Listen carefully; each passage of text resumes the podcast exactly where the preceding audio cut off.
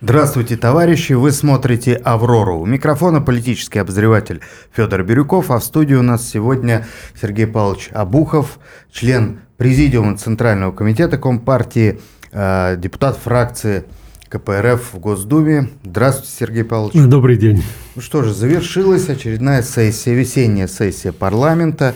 Единая Россия уже отрапортовала о своих грандиозных ударных успехах. Ну а у КПРФ э, свои результаты. В частности, я знаю, что вы вносили два законопроекта, касающиеся геополитической ситуации, а вернее реакции Кремля на эту ситуацию. Мы слышим, как а, мы ведем якобы со стороны власти глобальную войну. Вот э, лидер партии «Единая Россия» Дмитрий Медведев регулярно отчитывает в своем телеграм-канале да, об этом противостоянии. Но, тем не менее, предложение выйти из Всемирной торговой организации, Международного валютного фонда и ряда других глобалистских структур, казалось бы, совершенно очевидные инициативы, они правительством Российской Федерации, как оказывается, не поддержаны. Вот расскажите об, этом, об этом а, примере двойных стандартов нынешней власти. То есть для народа геополитика у нас одна, а для себя она абсолютно другая оказывается. Федор, вы, э, вы знаете, вы попали в яблочко своим вопросом. Почему? Потому что вроде бы, да, вот парламент отработал 40% отпущенной ему Конституции времени. Вот уже восьмой созыв. То есть, да, в «Единая Россия» доминирует в нынешнем составе. Они имеют две трети э, голосов, и они могут принять любой закон, поменять Конституцию, могут объявить импичмент Путину, отправить в отставку правительства, могут выйти из любой этой самой организации. Вы иногда видите, да, как там это самое, э, перед Думой стоят, э, ну, как бы я сказал, блаженненькие из движения нот, угу. они там все требуют дайте больше прав Путину. Ну так дайте больше, товарищ Федоров, ты состоишь в Единой России, дайте больше, ну что ж вы не даете или так далее, кто там мешает суверенитет. Так вот, э, на деле что оказывается? Сначала общая статистика, да, 500 законов приняла Государственная Дума в эту сессию. Понятно, это как там план по валу, вал по плану, да. Э, хорошо, 500. Что из этих 500? 130 касаются специальной военной операции и интеграции новых э, территорий. Ну, вроде бы э, все понятно, здесь э, много технических законопроектов. Э, ключевой по специальной военной операции 500 дней прошло, мы в Государственной Думе не видели ни одного э, видного деятеля Министерства обороны, который бы ответил на раздраженные вопросы оппозиции фракции КПРФ по, по, многим, по многим понятиям. Значит, и начиная от снабжения наших войск и по некоторым э, решениям и по, э, скажем так, по обеспечению нашей армии, э, скажем так, всем необходимым. Потому что когда собирают на одеяло в госпиталь волонтеры в Крыму, значит, когда нам мавики, оказывается, на 100 миллионов долларов закупили мавиков наши волонтеры. Значит, у меня вообще тогда вопрос, Сергей Жугетович, я готов его задать. Значит, а у нас что, нет в бюджете 100 миллионов Э, долларов э, смешные деньги на фоне, э, скажем так, того, что получила Российская Федерация в этот, как там, сырьевой цикл за два года. 280 миллиардов. 280 миллиардов долларов Российская Федерация дополнительно получила за счет экспорта по высоким ценам энергоресурса. И мы 100 миллионов не нашли, чтобы в Китае закупить вот эти вот мавики, и теперь рапортуем, что, извиняюсь, у нас э, э, та страна натовская имеет господство по беспилотникам, э, и наши э, солдаты не могут поднять голову. То есть, э, вроде бы да, мы законы принимаем, а парламентского контроля нет. Это первый вопрос. Э, второй, э, вроде бы отчитались по хорошим законам по социальной поддержке. Их тоже где-то больше сотни. Но э, закон по поддержке материнства и детства КПРФ не принят. Э, закон по э, стакану молока и горячему питанию для всех школьников КПРФ не принят. Значит, это меры социальной поддержки. Значит, самое меня вообще удивляет, мы говорим про демографическую катастрофу, а поддержка многодетных э, семей заблокирована. Про детей войны закон не принят. Да, приняты хорошие законопроекты. Там как там? Освободить от НДФЛ материальную помощь, которую получают студенты. Ну, мы же понимаем, что что студент, если раз в жизни э, получает эту материальную помощь, э, ну, дай бог это, если ему удастся, то ну, это хорошо, что освободили. Или там мать может из материнского капитала там перечислить себе средства на, на пенсию. Ну, ладно. Или вот вообще, э, значит, как там рапортует «Единая Россия», хороший, может быть, нужный законопроект. Если в семье две-два человека, они продают земельный участок, то вот они освобождаются от 13% налога на продажу. Ну, наверное, это очевидные вещи. Но мы же понимаем, как это. Тактика мелких щипков, да, мелких подачек. Вот чуть-чуть посолили, значит, э, ну, только рану разбередили, потому что ключевые социальные. Где поддержка бедных, где МРОД на уровне, вот э, где-то провели опрос, 25 тысяч граждане считают ну, минимально необходимый стандарт для выживания. Значит, КПРФ предлагает 30. Давайте обсуждать. Не, вы не принимаете. Говорите, МРОД э, подниметесь до 18 тысяч. Ну, пока вы ведете разговоры о поднятии МРОТа, у нас на 70% обвалился рубль, и сами понимаете, как повысятся цены. То есть двойственное впечатление. Вот есть, я вообще называю эту тактику, знаете как, законодателям уязвимством Единой России. Да, мы поддерживаем эти предложения. Они мелкие, они, ну, скажем так, как там принцип, с драной овцы хоть клок шерсти. Да, и вот таких вот маленьких клоков шерсти вроде бы напринимали, подсчитались, да, что таких 100 законов приняли. Но реально улучшение, облегчение гражданам не дают. А капитальные решения по социальной поддержке не принимается. Это вот э, по поводу двойственности риторики партии власти. Да, говорят вроде бы правильные вещи, вот СВО, там Э, здесь вроде патриотическая позиция, вот э, социальная поддержка. А на деле ну, надели с Гулькин хвост. Гулькин хвост. И вот э, мы возвращаемся с вами э, тоже вот как там э, проверка на вшивость наших, э, наше правительство, которое, как оно опирается на партию большинства. Э, вопросы о законодательных э, решениях, ну, нам, нам объявили сколько там санкций. Э, то, то ли 5 тысяч там уже насчитали и так далее. Хорошо. Значит, да, кстати, по проводи, противодействию санкциям тоже где-то принято порядка там около сотни законов законов, э, по мерам поддержки, все нужное дело. Но давайте зрить в корень. Мировая глобалистская жаба объявила нам войну. Значит, гибридную или не гибридную, она уже горячая, она уже не только гибридная. Значит, но мы дальше, не мы, а наше правительство «Единая Россия» продолжается цепляться за вот эти глобалистские институты, видимо, в надежде того, что вот глядишь, когда-нибудь нас простят, и мы тут заживем дальше, как жили. Э, вот, э, вот эта вот э, либеральная часть, пятая колонна, которая и в правительстве, и в партии власти, она почему-то думает, что глобалистская жаба ее простит, и, и все вернется как там Помните, когда пришел, э, убили Павла Первого, пришел к власти э, Александр, да?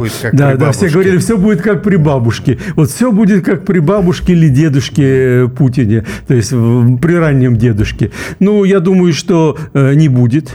Э, и э, за нас расстались серьезно. Но вот э, мне любопытно просто даже проанализировать аргументацию. Да, вы говорите, там коварный Запад, так далее, такой всякой. Значит, хорошо, давайте расшатывать их институты вот этого глобального управления. Давайте покажем, что значит, Россия их не приемлет. Ну вот у меня есть подборка не только ответов из правительства. Понимаете, они, они просто замечательные. Их, если их процитировать, цитировать, ну просто э, слезы. Это самое, э, вот Болонский процесс. Угу. Вроде бы президент поддержал КПРФ. Да, из Болонского процесса надо выходить. Значит, что нам отвечают? Э, правительство за подписью вице-премьера и так далее. Важным нахождение в Болонском процессе – это важный элемент сохранения экспортного потенциала российской системы образования.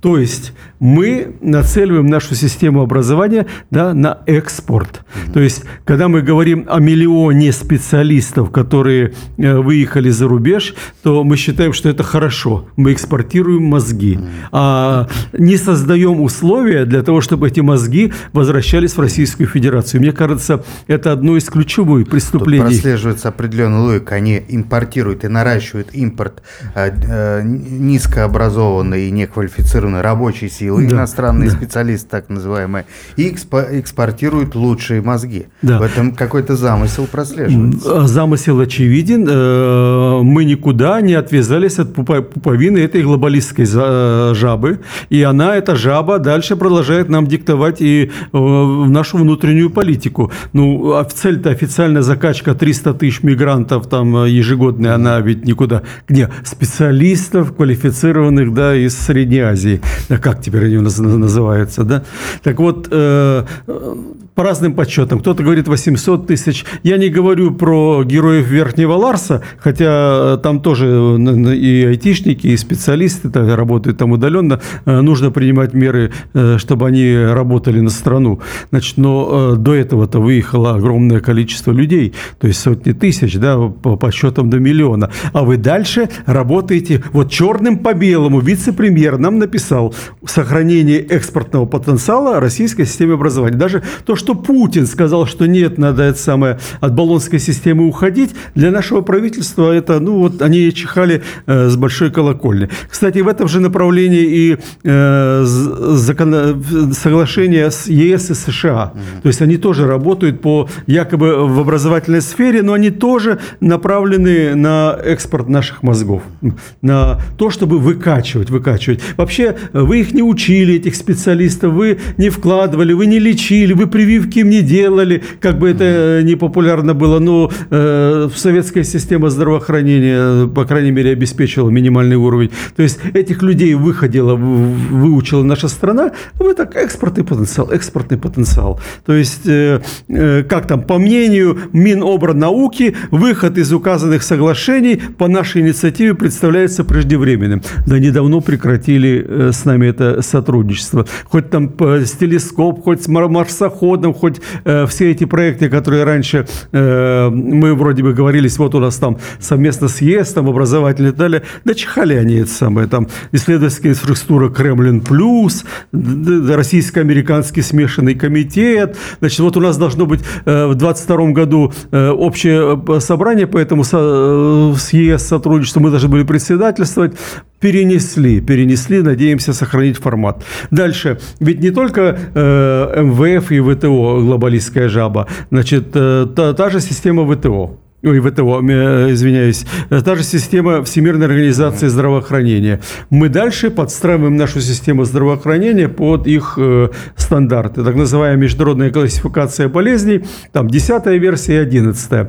Э, нам навязывают что? Э, мы вроде кричим, что мы за гендерные, против этих всех э, вывихов, да, но там же все эти вещи прописаны э, со сменой пола и так далее. Мы чего? Значит, э, собираемся это э, а, мы собираемся, потому что нам, мне пока сообщили, что мы переводим пока вот этот самый МКБ-11, классификация болезней, где вот эта вот вся хрень, извиняюсь, я по-другому, вся она прописана, является обязательной. Значит, и э, это э, позволяет, как мне отвечает министерство, э, международную сопоставимость результатов изучения заболеваемости населения, причин смерти, причин обращения в медицинские учреждения.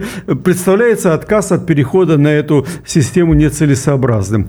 Ну, мы, с одной стороны, говорим про нам неприемлемые рекомендации Всемирной организации здравоохранения там, по, по этим самым по ковидным вещам, а с другой стороны, задрав штаны, бежим. Хорошо, кстати, э, э, тот же, та же ВОЗ отменила э, карантины по ковиду да. Да, три месяца назад. Значит, э, вот сегодня пришло сообщение, Татарстан, наконец-то, суверенный внутри Российской Федерации тоже отменил. Но суверенный Санкт-Петербург, ну, в кавычках, вы понимаете, до сих пор не отменил. В Москве тоже ограничения не отменены. Э, а почему? Потому что это связано, с, я имею в виду, на массовые мероприятия, на политическую деятельность.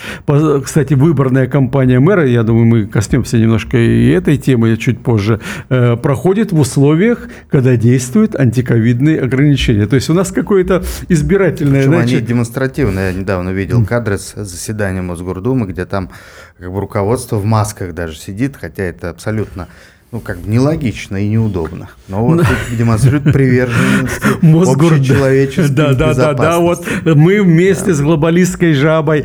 Э, нет, может быть, в масках и э, это дело людей кто-то опасается, я, я не против. Хотя по масочному режиму тоже много вопросов, но хотят люди беспокоиться свою... Но ведь у нас недавно еще Мосгордума под этими ковидными проводила за о, как там дистанционные заседания, то есть это вообще нонсенс. Госдума, где 450 человек сидят скученные, это самое проводила, ну да, там режим проветривания и так далее. Э, общее заседание никогда не провел, а Мосгордума, сколько там, э, четыре десятка человек, э, вдруг оказывается, ну мы же понимаем, для чего это ну, делается. То есть патриотический митинг в Лужниках, где сотни тысяч человек, не проблема даже в разгар ковидных ограничений по всему миру. Да, а встреча с избирателями депутата, это нужно даже депутата. То есть э, большие проблемы теперь по организации такого рода мероприятий. Я уже не говорю про значит, какие там пикеты и так далее. Значит, здесь очень удобно ссылаться на Всемирную организацию здравоохранения. Так что э, вот этот еще э, вопрос. Очень интересно Значит, ну, можно даже хоть смеяться, хоть плакать. Так, э, по э, в, в, в МВФ, вот вернемся к этим самым вопросам, то есть, э, оказывается, все хорошо, мы с 2000 года прекратили ресурсы, мы э, досрочно погасили свою задолженность, но мы участвуем в финансировании кредитных программ. Зачем нам участвовать в финансировании кредитных программ? Вот черным по белому мне написали, что да, это дает нам возможность участвовать в финансировании кредитных программ. Украина от э, МВФ получила 100 миллиардов э, долларов кредит в итоге всех кредитных ресурсов. Мы в этом, мы этим гордимся, что мы в этом участвуем, да. Э, да, США ведут работы по ограничению нашего участия в фонде. Да пускай они нас выкинут, если мы сами не хотим. Это, это наш лишит права, э, самый главный аргумент, э, голоса на международных профильных площадках. Вот чиновники Министерства финансов, господин Силуанов, который является директором, там, распорядителем этой МВФ, Есть вот будет иметь право голоса на международных площадках. То есть мы ради этого э, деньги вкладываем в свои кредитные ресурсы, чтобы они финансировали Украину, чтобы имели право голоса. Хорошо, имеем мы право голоса. Кто нас слушает в МВФ с нашим правом голоса? Вот пусть мне господин Силанов, глядя в глаза, скажет, кто его слушает. Да, санкции отменили против нас. Ну, то же самое Маракешские э, соглашения и ВТО. То есть, э, оказывается, ну да, к антироссийским санкциям не присоединилось 45% государств, которые мы имеем ну, торговый оборот. Но они ведь это ж не те не западные страны, с которыми нужно принимать ну, какие-то там э, процедуры. А мы какие-то процедуры там э, спорные реализуем. Э, вроде насчитали 6 споров всего лишь, но они не, не, с, не с Бангладеш, не, не с африканскими странами, не с теми, которые поддерживают нас, а не со странами, э, которые входят в Евразийский союз, они с западными странами эти споры. Поэтому э, хоть здесь, хоть не здесь. Ну и, конечно, э, блеск по законопроекту, по соглашению соглашением о двойном налогообложении. Оказывается, тоже нельзя уходить. Оказывается, тоже нельзя уходить. Хотя э, посчитали э, за один год 5 э, триллионов рублей, 5 триллионов рублей выводится под видом дивидендов то есть под видом дивидендов, для того, чтобы э, налоги не оставлялись в стране. Вы кричите о том, что у нас дефицит бюджета, а сами позволили под видом избежания налога, двойного налогообложения по видам выплаты дивидендов 5 триллионов вывести из страны. Ну, господа, понятно, что вы правильно не в бровь, а в глаз заметили, да, что двойные стандарты. То есть, с одной стороны, на словах у нас там э, НТВ, Первый канал, Второй, там все разоблачают глобалистскую жабу, а с другой э, правительство прямо без этой жабы, значит, без ее подкормки, получается, жить не может. Но мне кажется, что это, э, скажем так, э, вообще это подсудное дело. То есть я думаю, что э, надо возбуждать парламентское расследование, и э, это будет, наверное, одним из направлений в осеннюю сессию, потому что так дальше э, ну, нельзя терпеть вот эту политику пятой колонны, вот эту политику двойных стандартов. Если мы действительно противостоим, то э, здесь должно быть ну, единство действий, действий всех. И про, не на словах, а на деле. И правительства, и парламента, и, э, скажем так, наших чиновников, которые э, задействованы в этой, э, как говорится, э, пытаются обслуживать не наши интересы, не наши интересы. Вот парламентское доминирование Единой России, оно в том числе для этого и нужно, чтобы не допустить такого парламентского расследования. Как мы помним, не допускалось и доведение расследования по событиям октября 93 года, до логического конца, по импичментам и так далее, по всем сложным вопросам. Вот оно как раз единство-то, да, значит, а, а, единство власти и демонстрируется. Вы знаете, э, ключевое вот еще преступление Единой России, э, это и перед будущим, перед армией, перед, э, значит, перед нашей победой неизбежной, это отказ от парламентского расследования действий Сердюкова. То есть четыре раза вносилось на заседание Государственной Думы. Я вообще один раз даже опубликовал список э, тех депутатов Единой России, нынешних, это было не, не в нынешнем созыве, когда мы требовали разобраться с господином Сердюковым, значит, совсем с тем, что э, он сотворил с армией. Значит, они этому противостояли. Вообще, э, я думаю, что это должно быть черным пятном на политической биографии каждого депутата Единоросса, который покрывает покрывал, э, ну, скажем так, уничтожение нашей армии. Вот сегодня э, прочитали сообщение, наконец-то воссоздана Академия инженерных войск э, так ее же ликвидировал господин Сердюков, ее ликвидировал под вопли «Единой России», которая не трогает решения и таких академий. То есть система э, высшего военного образования академического, без которой армия не может э, служить, ну, развиваться, она ликвидирована господином Сердюковым. Видите, нецелесообразно было. Вот сейчас, слава богу, восстановили вот эту Академию инженерных войск.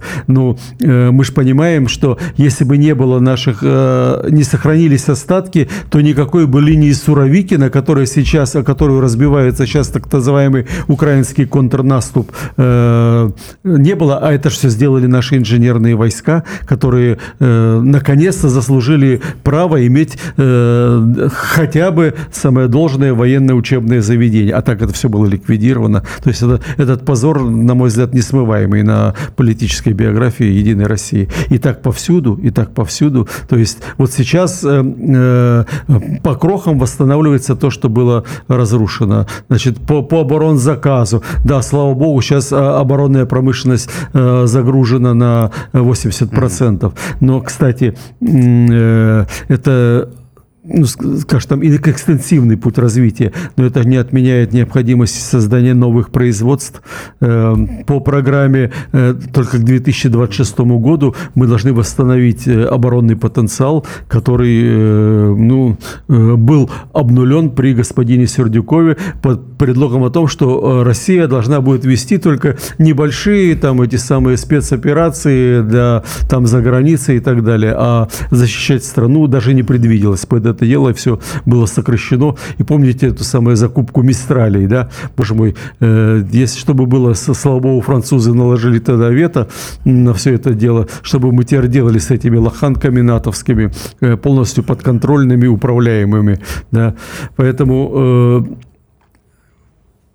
парламентское большинство, оно, наверное, э, для любой страны полезно, но бесконтрольное парламентское большинство, без которое э, работает, э, невзирая на мнение оппозиции, которое имеет возможность творить. Вот все-таки все, что хочет, все-таки при всей критике первая, вторая, третья думы, где ни одна из сил не имела доминирования, но приходилось договариваться, да, администрации президента правительства что было трудно договариваться, но консенсус находили.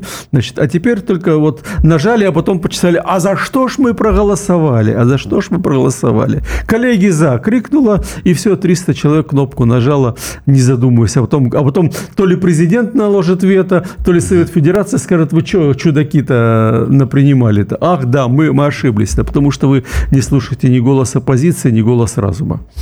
А сегодня как раз обсуждая итоги вот этой весенней сессии, а, некоторые эксперты замечали, что подавляющая часть принятых законопроектов носит запретительный характер. То есть это вот, с вашей точки зрения, это так? Действительно, Единая Россия штампует очередные какие-то барьеры?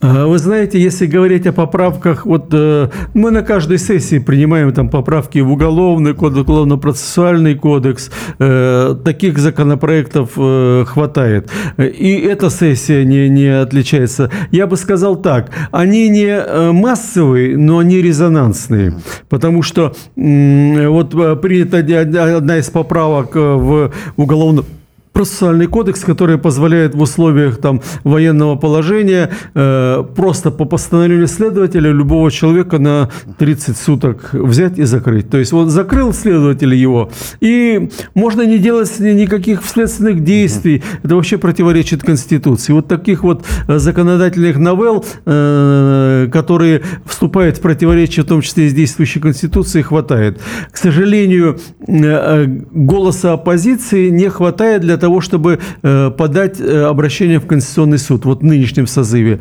Почему? Э, у «Единой России» твердый союзник ЛДПР. То есть вот три фракции КПРФ, ЛДПР и «Справедливая Россия» хватает для, для обращения голосов в Конституционный суд. Как правило, если мы еще ну, нам удается договориться со «Справедливой Россией», то ЛДПР категорически отказывается на все вот эти спорные законопроекты законопроект и подписывать обращение в Конституционный суд.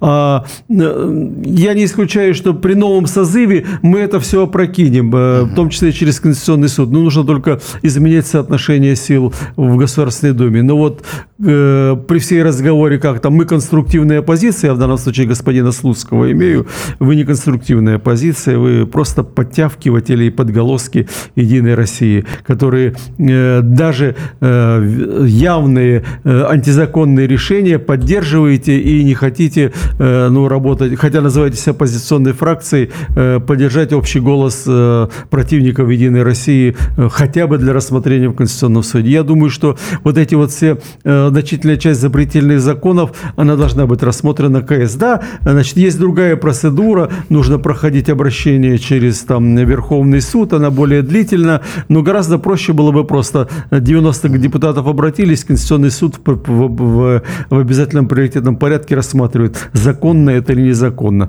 Кстати, э, мы недавно меняли жилищный кодекс э, по требованию э, Конституционного суда должны были быть внесены правки. Так Единая Россия даже отказывается, кстати, исполнять решение Конституционного суда и Верховного суда. Но я надеюсь, что все-таки совместными усилиями в интересах граждан нанимателей жилья. Там они мелкие, конечно, эти все решения, но они влияют влияют на так, по разным оценкам, на интересы от, до 100-200 тысяч человек, собственников, которые в спорных ситуациях. Но это тоже человеческие трагедии. Надо принимать решения. Поэтому вот эта вот монополия, как там Ленин говорил, монополия – это всегда свидетельство загнивания и э, это безобразие. Поэтому монополия законодательная – это тоже свидетельство загнивания и, э, ну, скажем так, разложения э, законодательной власти. Такого не должно быть.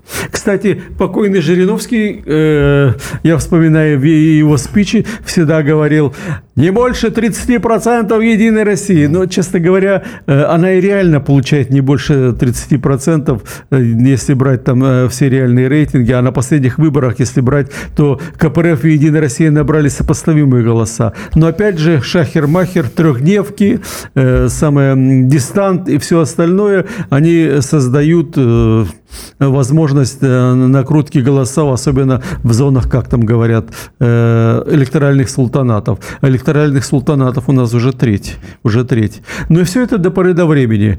Э, когда мы призываем избирателей, вот э, мы с вами в преддверии единого дня голосования, ключевое, когда не срабатывают фальсификации, когда люди приходят на выборы.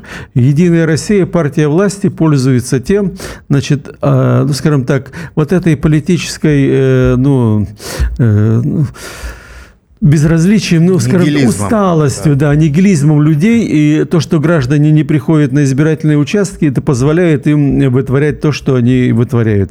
Как только, поверьте, э, 60% избирателей придет на э, к курнам, ситуация будет совершенно другая. Голосуйте как хотите, э, дорогие граждане, это ваше право, но придите. Это э, просто сокращает объем э, махинаций и манипулирования, которые сейчас применяет партия власти. В первую очередь это относится к грядущим выборам мэра Москвы.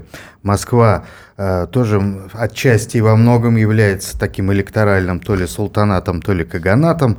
А здесь как раз испытываются новейшие методы э, обработки, скажем так, и формирования нужной партии власти электоральной картины и результатов выборов.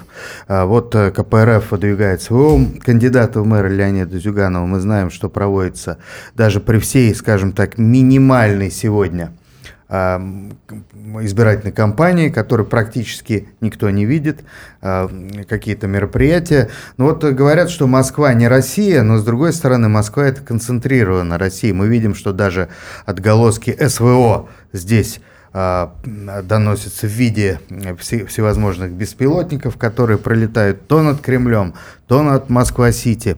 А, чи- Чиновники говорят, что все нормально. Потом а, из- известный лозунг «Как похорошела Москва при Собянине». Ну, особенно она красиво смотрится, когда идет ливень и не работают ливневки. Об этом, кстати, мы уже не раз говорили в эфирах.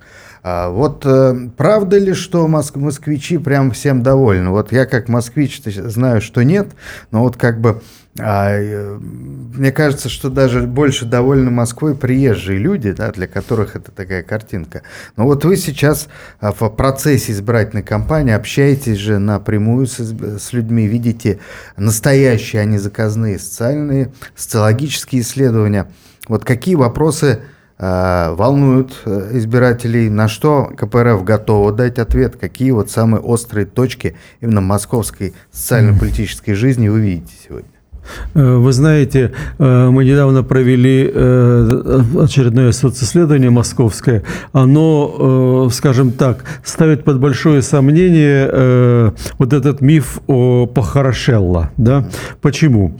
Э, Вот э, простой вопрос. Э, Не, не в целом Москва для приезжих, да, то есть Москва туристический центр. Мы понимаем, что вот, э, вот это вот перекладывание э, плитки, которая в центре идет, оно сделано для тур- туристического имиджа в Москве. Но уж, уж больно часто у нас перекладывают э, эту плитку. Вот недавно вроде, кстати, я обратил внимание на Ленинских горах. То есть э, у нас же, когда это был чемпионат мира по футболу, да, все красиво было. Э, Мраморные бордюры установили. Сейчас смотрю, опять переукладывают. То есть мрамор у нас уже э, припохорошели как-то, видимо, э, нуждается в замене. Э, вот это большой вопрос. Так вот, э, примерно треть э, москвичей говорит, что в их э, микрорайоне э, заметных э, сдвигов и по благоустройству нет. То есть, э, да, э, бордюры, бордюринг знаменитый московский, он э, всех, как говорится, удивляет, но кроме бордюринга есть еще куча э, проблем, связанных с благоустройством. Э, Каждый третий гражданин этого не видит. То же самое э, проблемы безопасности. Вот нам говорят, Москва третий город мира по количеству камер на душу населения. То есть, э, по сути дела, каждый ваш чих, каждый ваш этот самый фиксируется больше только в Пекине и в Нью-Йорке. То есть, казалось бы, ну, должны решить быть проблемы решить безопасности. А опять же, та же треть москвичей говорит, что они в своем микрорайоне э, э, не удовлетворены решением проблем и состоянием безопасности. Это при том, что и в Москве и штаты полиции э, сверх и так далее, и как там знаменитая система видеонаблюдения в том же метро, которая позволяет любого, вот ваш покорный слуга пострадал, несмотря на депутатский статус, был тоже задержан по системе распознавания лиц метро. Однако это не... не, не- Как это произошло?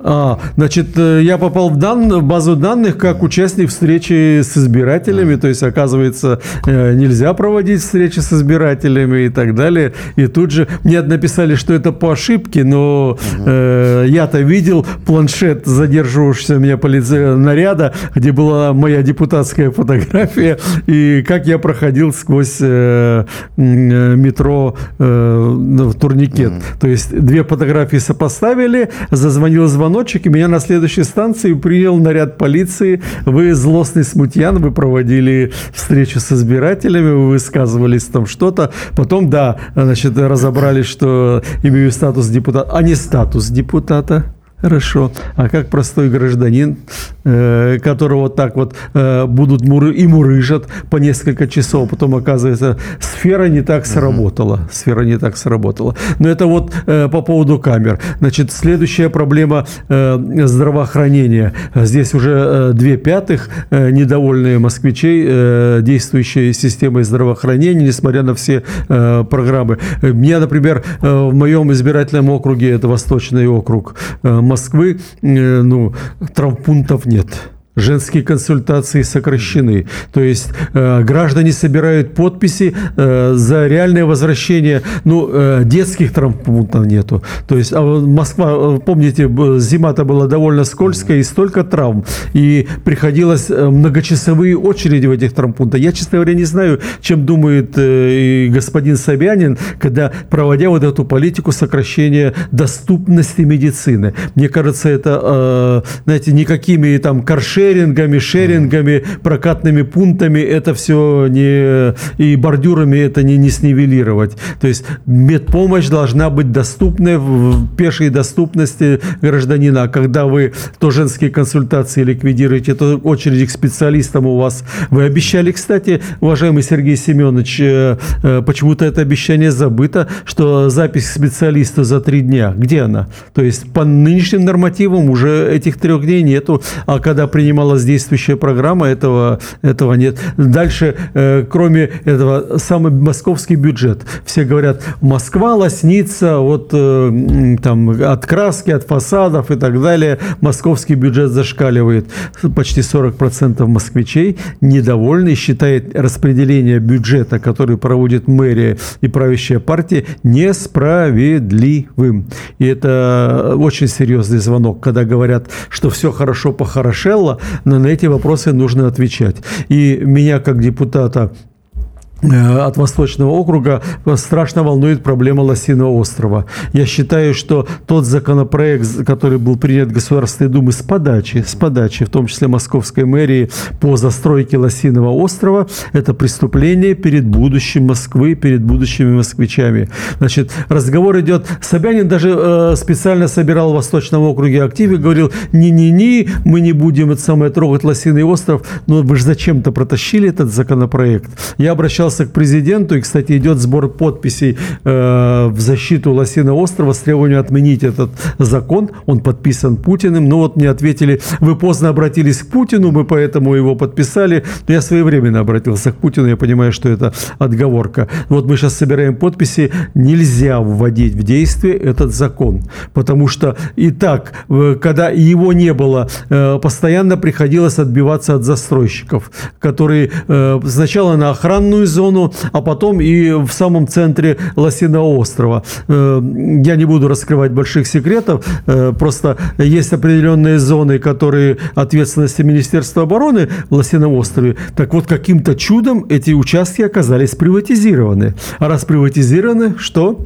чем что делают застройщики. Они на приватизированных mm-hmm. участках пытаются втюхнуть очередные э, жилищные... Э, а сейчас, когда под видом инфраструктуры э, будет дано право застройки Лосиного острова, я, честно говоря, э, переживаю за зеленые легкие Москвы. Потому что там, где разговор про инфраструктуру, мы сами знаем, что такое Собянинские транспортно-пересадочные узлы. Это 30% сам узел, да, а все остальное это торговые помещения и э, все, что связано, э, ну, скажем так, с обогащением и так далее. Поэтому под видом вот этой инфраструктуры, хотя уже то, что происходит произведено, например, отчуждена территория под Хорду, северо-восточную угу. Лосиного острова. Значит, а как была отчуждена? Тоже анти, э, вопреки закону. Э, почему? Потому что если бы делали по закону, то нужно было бы платить э, компенсацию и высаживать соответствующие деревья, э, компенсировать э, эти насаждения.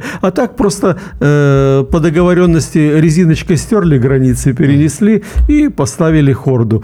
Значит, ну, наверное, Хорда, оно удобно для москвичей, но э, никто не, не отменял требования закона о компенсациях и так далее. А если сейчас будет вот это транспортное инфраструктурное строительство э, в пределах Лосиного острова разрешено, я, честно говоря, даже не знаю, чем этот ужас закончится. Вот поэтому мы своевременно, депутаты-коммунисты, бьем тревогу и говорим, уважаемые москвичи, поддержите нас, давайте требовать вот это, отмены этого закона, который позволяет бесконтрольно на строительной мафии э, вторгаться на территорию нашего уникального заповедника. Вообще нигде в мире нет такого, чтобы в центре мегаполиса э, был заповедник. Значит, это великое счастье, э, которое еще сохранилось в Москве. И э, если, не дай бог, эта природная зона пойдет под нож под всякими благовидными предлогами, вообще еще одна, на мой взгляд, скажем так, э, не то что недостаток, а э, ключевое э, у господина Собянина и правящей команды «Единой России», ну, скажем так, э, вина перед москвичами.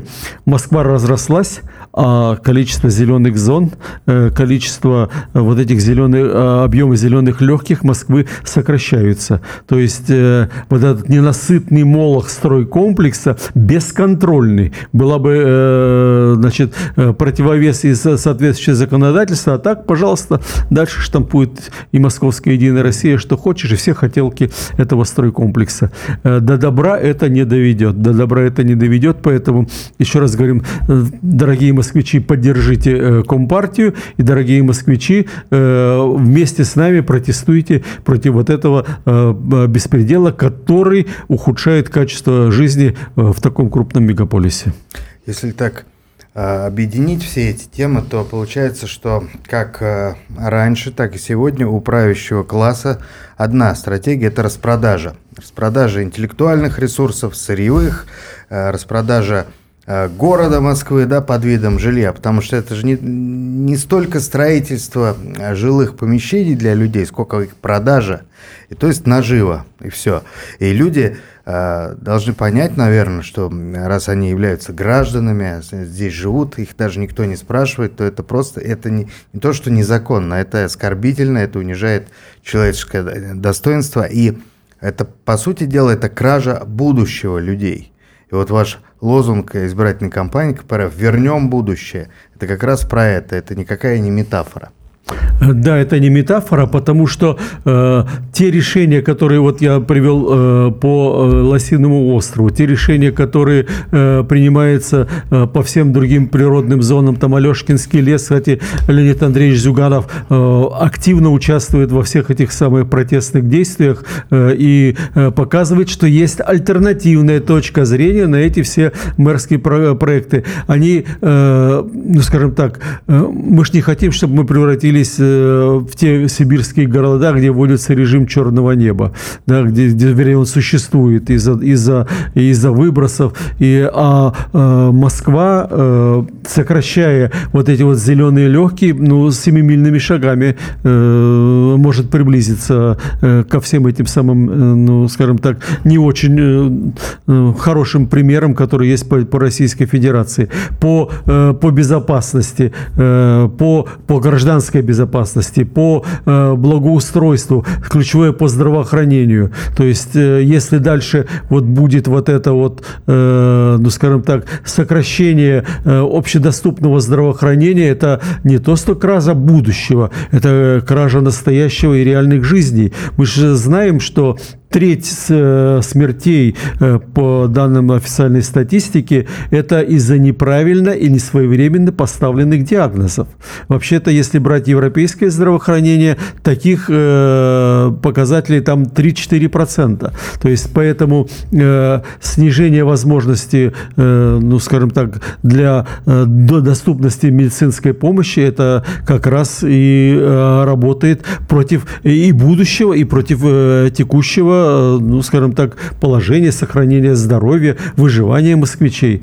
Поэтому э, я думаю, что э, очень много э, проблем, э, которые э, власти очень не нравится, что мы ставим в ходе вот этой выборной кампании. Ну, вообще-то выборы для того есть выборы. Но власть хочет провести очень тихую. Поэтому, э, посмотрите, запрещены э, пикеты, запрещены даже э, раздача э, листовок и информационно-агитационных материалов. Де-факто запрещено. То, э, значит, активистов э, Леонида э, Зюганова избивают, то арестовывают, то изымают, э, э, даже получается э, агитационный материал, даже, э, да, мы издаем большими тиражами, но все равно для большой Москвы там, ну, там 200 тысяч, там и даже миллион, это, ну, э, не достучаться до каждого москвича. Э, на телевидении доступа нет, э, на улице вы нам перекрываете возможность, значит, остаются только соцсети, мы активно используем, и все равно мы идем на улицу и э, раздаем, э, убеждаем москвичей прийти на выборы. Кстати, по э, тому же самое, социсследованию 48 москвичей, 48% москвичей говорят, ну да, там в той или иной степени позитивно оценивают деятельность Собянина, но ведь половина, больше половины имеет претензии к мэру. Значит, голос этой большей половины, который высказывает КПРФ, да, может быть, многие не ассоциируют себя с партией, но но мы-то э, являемся голосом этой недовольной половины жителей, которые указывают власти на ее недостатки и указывают, что не крадите будущее у москвичей. Не крадите будущее у москвичей. Давайте вместе бороться за э, наше общее будущее. Как вы думаете, власти специально работают на занижение явки, чтобы меньше людей пришло, проголосовало, и можно было легче подогнать нужный результат? Э, я думаю, что это одна из технологий. Э, ведь первое, что сделано, кстати, в Москве, это резкое сокращение количества избирательных участков. То есть всех призывают голосовать электронно. Угу. Значит, э, мне очень нравится, как там общественная палата выдвинула 66 пунктов проверки правильности электронного голосования. Но в ответ на их 66 пунктов мы, значит, говорим ключевой пункт. Невозможно электронное голосование, э, невозможно никак проверить. Вы не создаете... Человек бросил бюллетень в урну, она прозрачная, видно, что он бросил бюллетень. Потом его пересчитали в присутствии всех под камерами, да, и разложили по стопочкам. Это можно проверить. Как проверить, э, на как, э, как зачтен твой голос, никаких реальных возможностей нет.